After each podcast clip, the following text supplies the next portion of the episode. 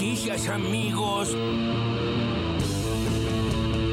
con la secretaria de Comercio Interior de la Nación, Paula Español. Nosotros con la ley de góndola estamos trabajando y avanzando. Eh, no solo tenemos 80 nuevas pymes ya trabajando con los supermercados, hay 800 nuevos productos de empresas proveedoras en los supermercados e hipermercados. Digo, la ley de góndolas no tiene que cumplirse en los pequeños express que uno tiene cerca de la casa o los autoservicios. Es en las grandes cadenas de supermercado de determinada cantidad de superficie. Otra cosa quiero agregar, nosotros desde, digo, desde la gestión de la Secretaría de Comercio Interior es un tema que, que hemos impulsado fuertemente porque realmente hace a la defensa de los derechos de las y los consumidores saber qué compramos y qué comemos. Y nadie se ocupa de ese tema, no existe ese tema. Con Nicolás Pino, que es el presidente de la Sociedad Rural. Hemos tenido charlas de qué es lo que se puede ir previendo que va a pasar. Los técnicos de las entidades estuvieron trabajando con gente del ministerio y iremos a escuchar qué resolución tomó el ministro la imposibilidad de parte del, ministro de dejar liberado totalmente la exportación de carne, no le encuentran la vuelta a eso. A medida que bajen la inflación, seguramente, y nos dejen sin estas medidas restrictivas, que, el ganadero pueda producir más, más volumen, más kilos, eso va a hacer que, que, la carne esté más al alcance de todos los bolsillos. Con 15 pesos me hago alto guiso. Eduardo Hecker, actual presidente del Banco Nación. Esta vez tengo que coincidir con Melconias, porque el patrimonio neto que existía en el Banco Nación cuando yo asumí en diciembre de 2019 era un poquito más de la mitad que el que tuvo Melconian cuando subió en 2015. Quiere decir que en el curso de la administración de Macri, ellos mismos lo están diciendo, el Banco Nación perdió casi la mitad de su capital, de su patrimonio neto. Se gana fácil la plata en Argentina.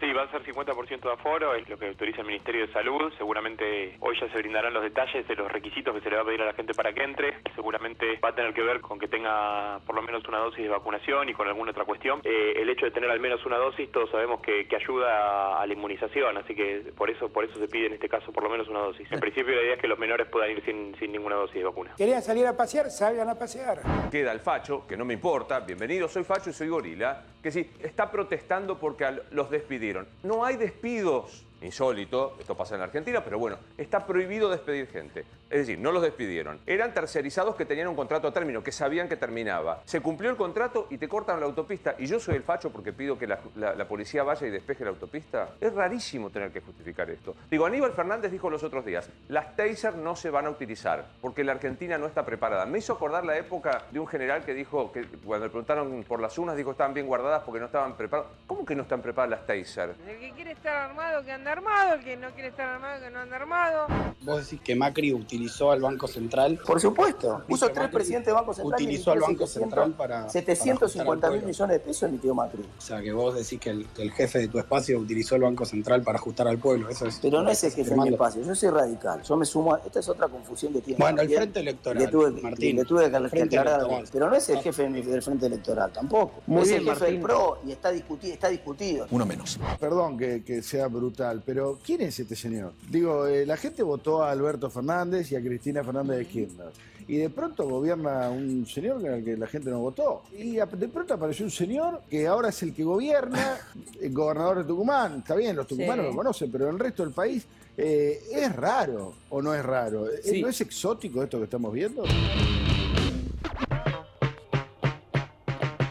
Terrible, indignadísimo Tato Yang eh, con el jefe de gabinete por ser jefe de gabinete. ¿no? Porque, gobierna ahora. Porque es tucumano, ¿por qué? ¿Por Ah, porque trabaja mucho, porque tiene una agenda cargada. Apretadísima. ¿Y qué, qué, no sé cómo sería entonces?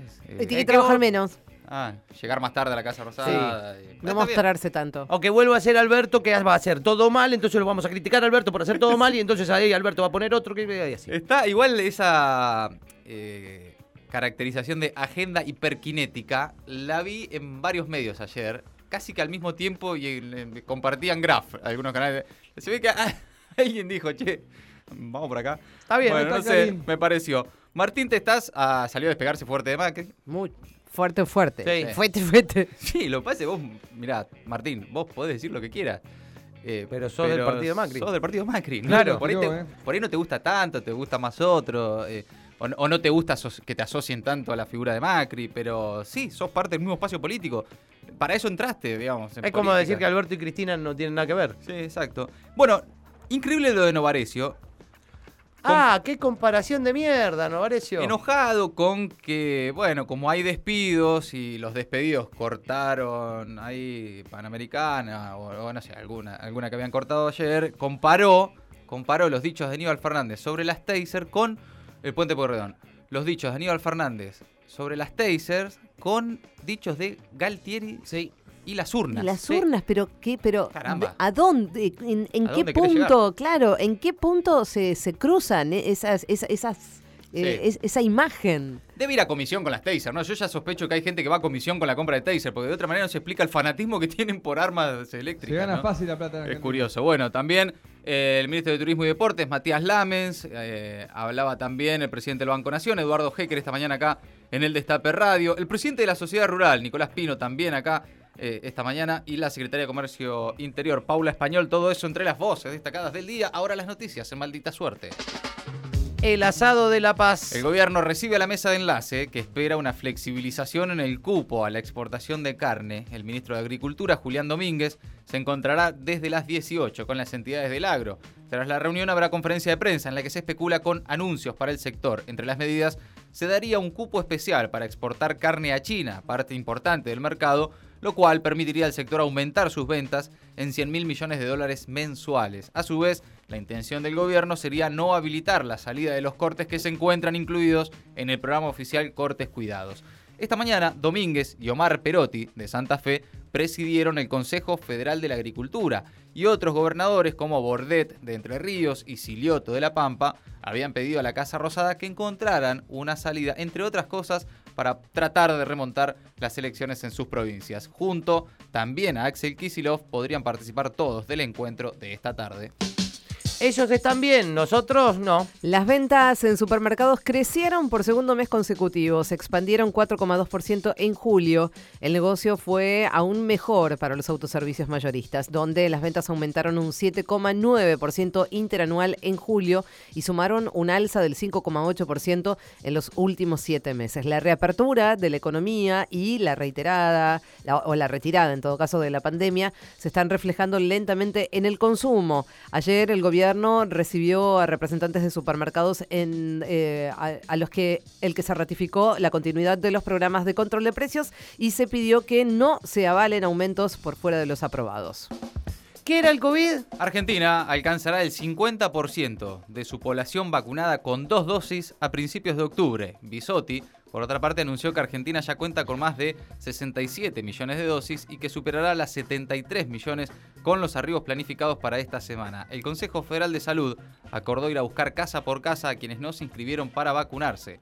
Por otra parte, Bisotti destacó que la Argentina lleva 17 semanas seguidas de caída consecutivas de casos, con un nivel de internaciones por ese cuadro similar al de junio del año pasado, lo que resaltó como un número bajo y muy alentador.